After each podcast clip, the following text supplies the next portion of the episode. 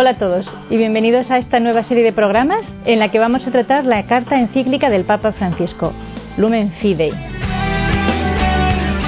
Lumen Fidei, como saben, son las dos primeras palabras con las que el Papa empieza a escribir una encíclica, que en este caso significa la luz de la fe.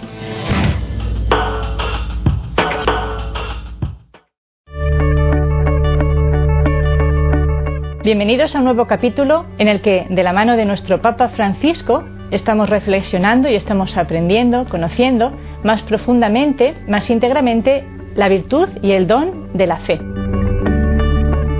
La fe traída por Jesucristo, por Dios, en su revelación a lo largo de la historia, contenida en la Iglesia, nuestra Madre, y que nosotros recibimos a través de la Iglesia y también en la experiencia personal que nosotros podemos hacer de Dios. La Iglesia nos ofrece toda la riqueza, todo el tesoro de la fe, la experiencia acumulada de todos los hombres que han vivido esta revelación, esta fe de Jesucristo y también aquello que nos ha transmitido Jesucristo de su propia vida, de su propia actividad, de su propia capacidad sanadora y elevante que se transmite a través de los sacramentos. Hemos hablado ya del sacramento del bautismo, que es el que nos abre la puerta, por así decirlo, a la filiación divina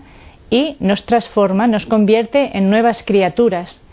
criaturas liberadas de la esclavitud, por así decirlo, de la materia, liberadas de una dimensión de vida que no puede salir de lo que es meramente material y terreno nos descubre esa verdadera dimensión, es el espectro de la realidad que, aunque se sale de nuestra experiencia sensible, ciertamente corresponde a algo que tiene eco en nuestro corazón. Nos, no tanto nos añade una verdad, sino que nos recuerda, nos desvela, despierta en nuestro corazón y en nuestra mente esa semilla plantada por Dios mismo en su creación en la experiencia de muchos de los que hemos descubierto la fe, aunque no haya sido transmitida por nuestros padres, sino como una búsqueda y un encuentro luminoso, este encuentro con la verdad no se experimenta como un, digamos, aprender una serie de cosas nuevas, aprender una serie de puntos de vista nuevos, sino muchas veces es como un despertar de este deseo más profundo del corazón, de esta necesidad de verdad y de coherencia y de sentido que está sembrada en nuestra mente y en nuestro corazón, lo cual tiene un sentido auténtico si pensamos que ciertamente nuestra alma, nuestro espíritu, es creado por Dios y por tanto tiene esa, huella de infinito que no se puede agotar solamente con las cosas materiales o con el tiempo puntual o con las circunstancias limitadas de nuestra vida. Digamos que la fe nos permite asentarnos en esa dimensión estos vastos horizontes, esa dimensión ilimitada que corresponde a la realidad de Dios, a la realidad creada por Dios y a la realidad que es Dios mismo. Este Dios, nos recuerda el Papa, lo descubrimos, lo experimentamos, lo hacemos propio de una manera especialmente real en la Eucaristía. La Eucaristía, como digo, es la presencia real y verdadera de Cristo entre nosotros. Y el Papa explica de manera orgánica con este desarrollo, este punto de vista que está desarrollando el Alumen Fidei, como la Eucaristía viene a ser un memorial de todos los beneficios de Dios eh, a través de la historia al pueblo escogido, sea del Antiguo Testamento como del Nuevo Testamento, porque, en fin de cuentas, la Eucaristía es el sacrificio de Cristo en la cruz, sacrificio que tiene, digamos, una evocación en la historia de los patriarcas, en la historia del pueblo de Israel, pero que es su culminación y su compleción. Por tanto, la Eucaristía nos activa, pone en funcionamiento esta mm, dimensión, esta capacidad humana que es la memoria, de la que no insistiremos suficientemente en su necesidad y en su conveniencia para poder construir nuestra identidad. Memoria e identidad es una, una expresión conocida de Juan Pablo II que también incluso en nuestras vidas, pues ciertamente reconocemos. La memoria es la que nos permite construir sobre lo ya construido. Si yo olvido cada día el camino que llevo adelantado en días precedentes, pues tengo que empezar desde cero la labor. Pero la memoria me permite construir sobre lo ya construido y también construir con un sentido, construir en sentido lineal, construir con una dirección. La memoria de este ser omnipotente y bondadoso que es Dios, la memoria de su relación conmigo, o de la relación con los hombres de Dios, la relación con los creyentes, que es también la mía, digamos, de, su llamada, de su impulso, de su no dejarnos asentar en las realidades limitadas, es impulsarnos siempre hacia adelante, es el motor que nos mueve también cuando la luz se oscurece o se hace menos clara o se hace menos entusiasmante. El Señor cuando se va, Jesucristo cuando nos deja como presencia palpable y visible, establece un memorial. Haced esto en memoria mía. No olvidéis lo que yo he hecho por vosotros, no olvidéis que os he dado mi sangre, mi carne, mi vida entera, que os he dado mi Espíritu Santo. Fundamentados en esta memoria, ningún sacrificio, ningún esfuerzo, ningún tiempo de espera será demasiado grande, demasiado fuerte para vosotros. Fiados en esta memoria. No solo memoria, no sería suficiente al mismo tiempo nos dice el Papa que tiene esta dimensión, por así decirlo, de coordenada horizontal, de memoria, nos hace mantener la identidad y mantener la unidad de, de destino. Dice el Papa que tiene otra coordenada, podríamos llamar coordenada vertical, de hacernos experimentar que Dios no está allí arriba en el firmamento ajeno y sin ocuparse de lo que sucede en la vida ordinaria del hombre, sino que en Jesucristo ha asumido una vida humana, una vida mortal y después en la Eucaristía, asombrosamente, yo creo que nunca acabaremos de agotar estos acentos del amor de Dios que se hace incluso alimento, que toma unas apariencias pues tan tan naturales, tan elementales, tan básicas, no lo sé, como sería el pan y el vino, para permanecer con nosotros, para significar cuál es su misión, qué es lo que Él quiere ser para nosotros. Es evidente que haciéndose alimento está diciéndonos que Él quiere ser incorporado a nuestra vida. El Papa nos habla también de un pensamiento en el que seguramente reflexionamos poco, que al asumir los elementos creados, al asumir una cosa que es sencillamente un elemento natural, como el pan y el vino, Él dice, esto es mi cuerpo, esta es mi sangre, por el poder de su palabra estamos realmente ante el cuerpo y la sangre de Jesucristo de manera sacramental, pero real y verdadera. No es necesario que lo capten nuestros sentidos, no es necesario siquiera que tengamos sentimientos delante de la Eucaristía, no nos basamos en ninguna de estas cosas, sabemos que podemos fundamentarnos en la fe, en la palabra de Dios. Esta es mi sangre, esto es mi cuerpo, esta es mi persona, asumiendo sencillamente pan y vino, transformándolo en, como digo, vehículo de su presencia real y verdadera, el Papa dice que está también asumiendo aquello que es propio de la creación, la propia creación, para incorporarlo en sí mismo, en Dios mismo. El Papa nos va a hablar también de este movimiento en el que el mundo, la creación, será también asociada a Cristo cabeza cuando se manifieste la gloria de Cristo. Por lo tanto, vemos también ahí ese movimiento de descenso de Dios que entra dentro de nuestras vidas y entra para llevarlas a la plenitud, tanto la humanidad como la creación entera. Dice el Papa como también durante la celebración del culto, de la misa, de la Eucaristía, la fe también se transmite por la confesión del credo, por la profesión, dice del credo, que no es sencillamente un eh, enumerar todas las cosas en las que creo, pues yo creo en esto, en otro, en otro, sino que es una verdadera profesión, una verdadera confesión, que quiere decir que yo la confieso con mi vida, es decir, que conforma mi vida, modela mi vida. Y esto es a lo que tiene que llegar la fe. Tiene que llegar a reconocerse en la vida de un cristiano que está conformado, que ha recibido la forma de la sabiduría de Jesucristo, de la luz que Jesucristo nos ha venido a traer, de su amor, de su visión del prójimo, de, las realidades presentes, de las realidades futuras.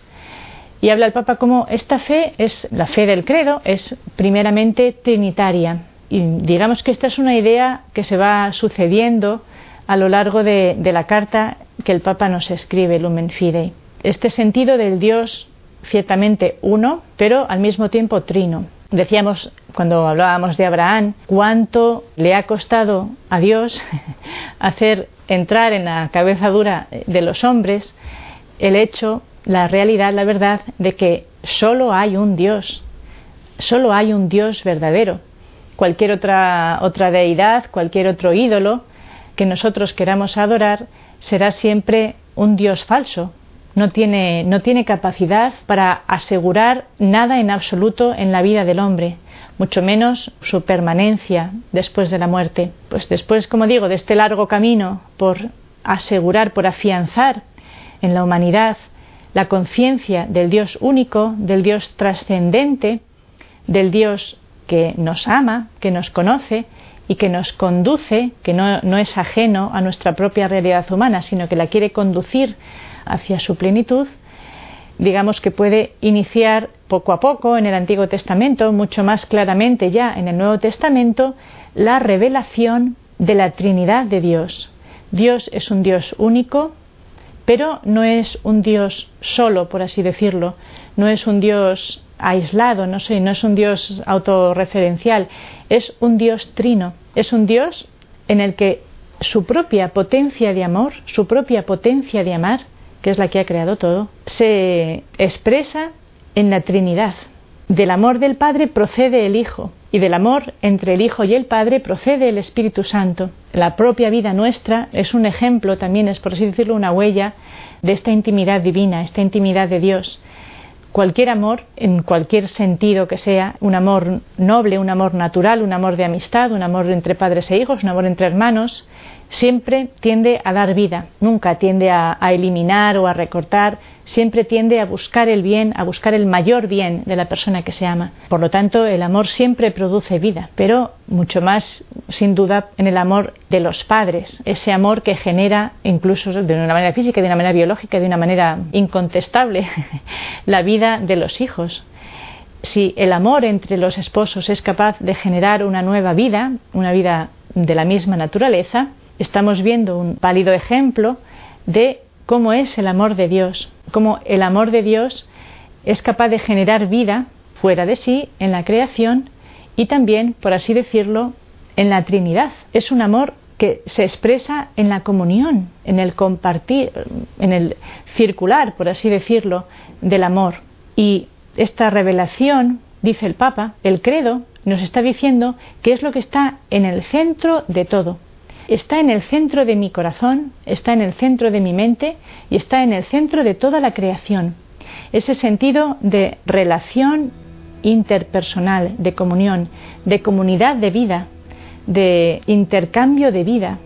Una cosa que es no muy evidente de conseguir por culpa del egoísmo, etcétera, de, muchas cosas, pero que es realmente no solo el origen del hombre, sino también su destino. Y el hombre tiene que ser fiel a esta llamada de aquello que es más noble y más profundo de sí mismo. Yo creo una, una, una verdad tal vez un poco olvidada, pero muy bonita que el Papa nos recuerda puntualmente a lo largo de la carta. Este pensar que la comunión está al centro de, de la persona y de la, y de la creación. Por eso el hombre, en su vocación natural al matrimonio, está llamado precisamente a una comunión de vida con otra persona, que va a ser lo que le haga salir de su aislamiento, de su propio yo, para llegar a, construir esa, esa vocación a la comunión, después con los hijos, después con la sociedad. En un segundo paso, progresando siempre en la explicación de cómo se transmite la verdad, el Papa va a hablar también del decálogo, como una, una manera de transmitir la revelación de Dios. Dios se revela a Moisés en esas diez palabras que le da en el monte Sinaí y que constituyen un poquito como la, mm, el ámbito en el que el pueblo llega a ser pueblo de Dios, pertenencia de Dios. Porque muchas veces, bueno, cuando contemplamos o cuando tenemos el decálogo en la mano, pues muchas veces nos resulta que nos coarta la libertad, nos resulta represivo, no, no, no, no, no robarás, no cometerás adulterio, no, no dirás falso testimonio. Sin embargo, no son diez palabras pensadas, si lo pensamos, si, lo, si lo vemos de manera objetiva, lo único que hacen es señalar aquel cauce en el que el hombre no se hace daño a sí mismo y no hace daño a los demás, sino que puede emplear invertir todas sus capacidades, toda su potencialidad en construir y en desarrollar aquello que tiene de mejor. No sé si somos capaces de imaginar cómo podría ser un mundo en el que el decálogo no hiciera falta porque nadie contraviniera las leyes del decálogo, porque no existieran asesinatos ni atentados contra la vida, la integridad, la fama, el buen nombre de las personas, porque no hubiera robos, no hiciera falta cerrar con siete llaves la casa, ni, ni el coche, ni, el dinero en el banco, sino que uno se pudiera fiar absolutamente de todos los demás.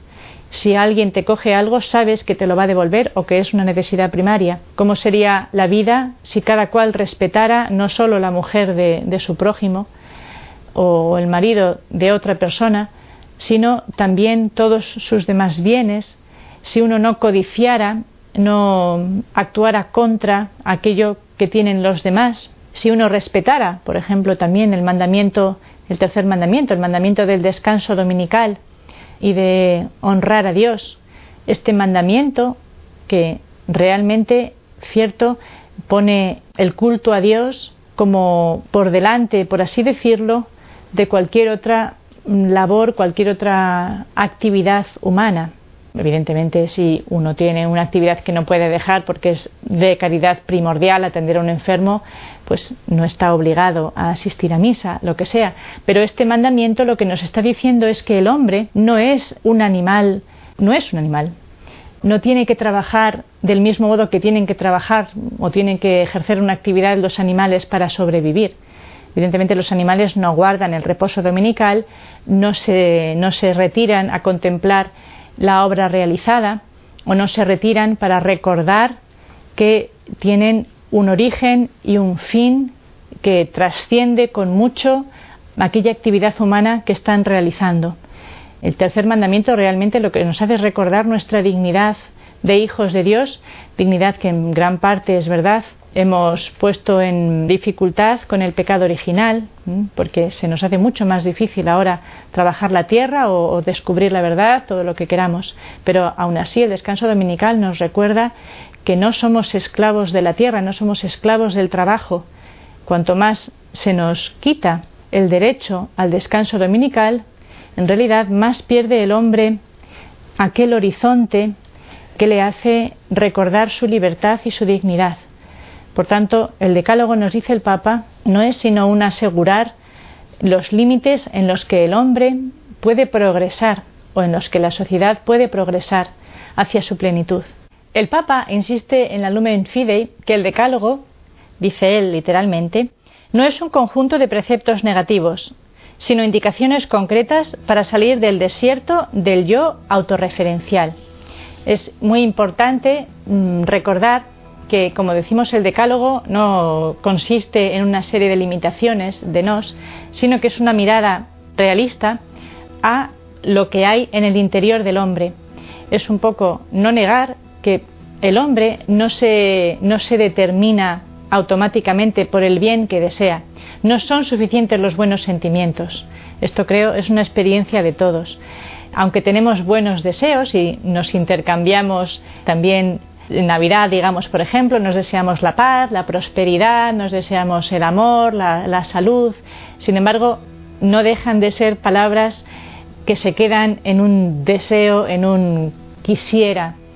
Pero Dios, que mira la autenticidad, que mira la realidad del corazón del hombre, la mira primero con realismo, después con amor y tercero con autoridad, con poder, nos describe muy claramente cuáles son aquellos enemigos interiores del hombre que frustran, echan a perder nuestro auténtico, nuestro verdadero deseo de bien, de bondad, de prosperidad, de justicia, de solidaridad y todas esas palabras que nos intercambiamos y que tantas veces expresamos como deseo. cierto, son un deseo, son un deseo legítimo, pero en nuestra condición humana y terrena no dejamos de experimentar, no dejamos de ver en nosotros y fuera de nosotros cómo tenemos enemigos interiores, nuestras propias pasiones, nuestras propias, nuestra propia inclinación al mal, lo que la tradición ha venido a denominar concupiscencia, esa tendencia a resbalar, a patinar y a caer y a destruir con nuestra caída parte de lo que veníamos construyendo. Dios nos mira con realismo. Sería absurdo pues ir al médico y esperar que el médico lo que me vaya a decir es que estoy estupendamente bien. Yo espero que me diga qué es lo que no funciona bien dentro de mí y que me indique cuál es la medicina o cuál es la dieta que debo seguir o cuáles son los ejercicios de recuperación que debo hacer. El decálogo son diez palabras amorosas de Dios Padre, de Dios médico, que me están indicando cuáles son los puntos que están poniendo en riesgo continuamente la consecución de esos buenos deseos que yo quiero expresar para mí y para los demás. Y me están indicando el cauce que, una vez asegurado, da rienda eh, abierta al ejercicio de mi libertad. ¿eh? El decálogo no me marca cómo debo ser, qué debo hacer, exactamente qué pasos debo seguir. Eso es un diálogo entre mi libertad y Dios, Padre mío. Pero sí que me da el cauce que me va a asegurar que toda mi energía sea conducida auténticamente hacia lo que es cierto, manifestamos tantas veces como deseo. Son diez palabras buenas. Cada uno podemos honradamente mirar dentro de nuestro interior y descubrir cómo la, avaricia, la mentira, el fraude, la incapacidad de librarse de la lujuria, de mirar a los demás como cosas, como objetos de deseo o, de, o de repugnancia, como esto realmente está minando los cimientos de la construcción de un ideal grande que es lo que yo deseo, es lo que deseo para mí para toda la sociedad. La consecución de una ciudad, como dirá el Papa más adelante, cómo se construye una ciudad de paz, una ciudad de prosperidad, donde la moneda que circule sea verdaderamente la justicia, la verdad y la bondad que nos deseamos, como digo, constantemente. Acompañaremos entonces al Papa en este cuarto capítulo en el que nos va a hablar de la construcción de esa ciudad de Dios. Nos vemos en el próximo capítulo.